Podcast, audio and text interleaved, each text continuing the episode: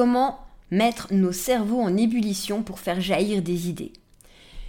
Et pour moi, c'est un truc super surprenant, mais pour moi, c'est pas une aventure solitaire. Vous avez une boîte, un business, et quand on vous parle gestion, vous attrapez l'urticaire, vous vous sentez atteint de, comme qui dirait, phobie administrative? Ça arrive même aux meilleurs. Nous, on voit plutôt le business comme un jeu. Bonjour et bienvenue dans le podcast La gestion dans son plus simple appareil, pour que vous ne vous retrouviez pas à poil. Je suis Stéphanie Pinault et voilà 20 ans que j'accompagne des entreprises et 10 ans que je suis entrepreneuse. L'idée, derrière ce podcast, parler de sujets sérieux avec légèreté.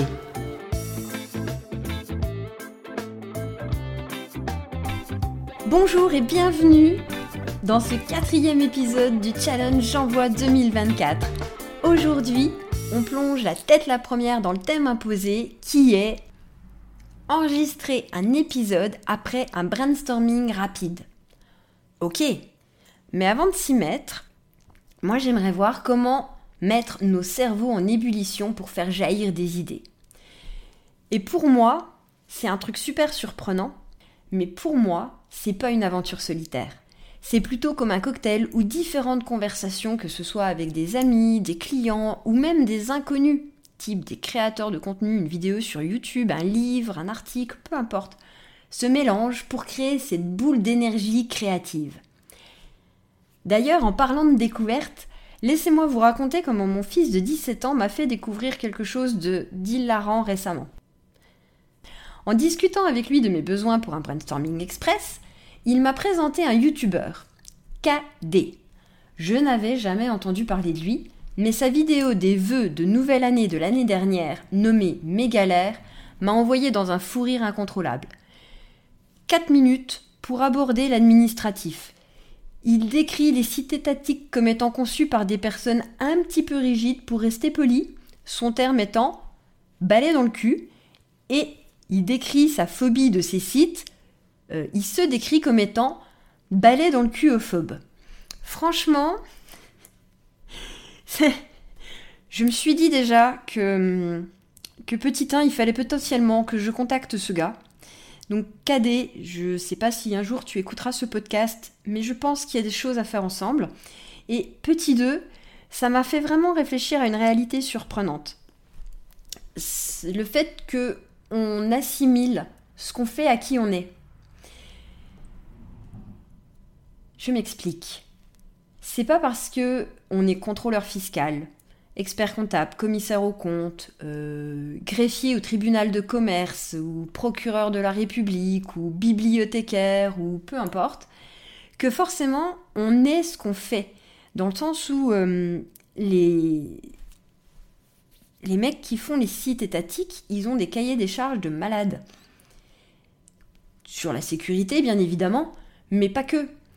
Euh, par rapport aux lois qui changent régulièrement, etc., etc. Et par rapport à ça, bah oui, on va pas se mentir, les sites, ils sont chauds, hein. Ça rame, c'est vieillot, même si c'est régulièrement en refonte et régulièrement mis à jour, on va pas se mentir, il pourrait y avoir des, progrès. Mais n'empêche, c'est pas les gens derrière qui ont forcément un balai dans le cul. Et du coup, ça m'a fait penser à une amie, Émilie, un énorme big up pour toi si tu m'écoutes, qui avait du mal à distinguer mes moments sérieux de mes blagues un peu constantes au début quand on a commencé à se connaître. Elle avait cette idée que les experts comptables ne pouvaient pas faire d'humour. Et elle m'en a parlé il y a pas longtemps, il y a une semaine.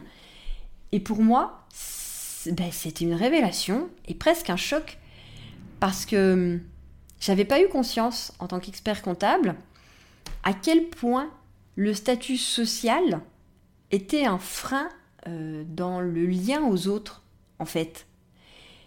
Est-ce que pendant deux secondes, on peut réfléchir au fait que ben, un expert comptable, bah, c'est aussi un humain, il a aussi des potes, des soirées, des enfants, une famille, etc. etc.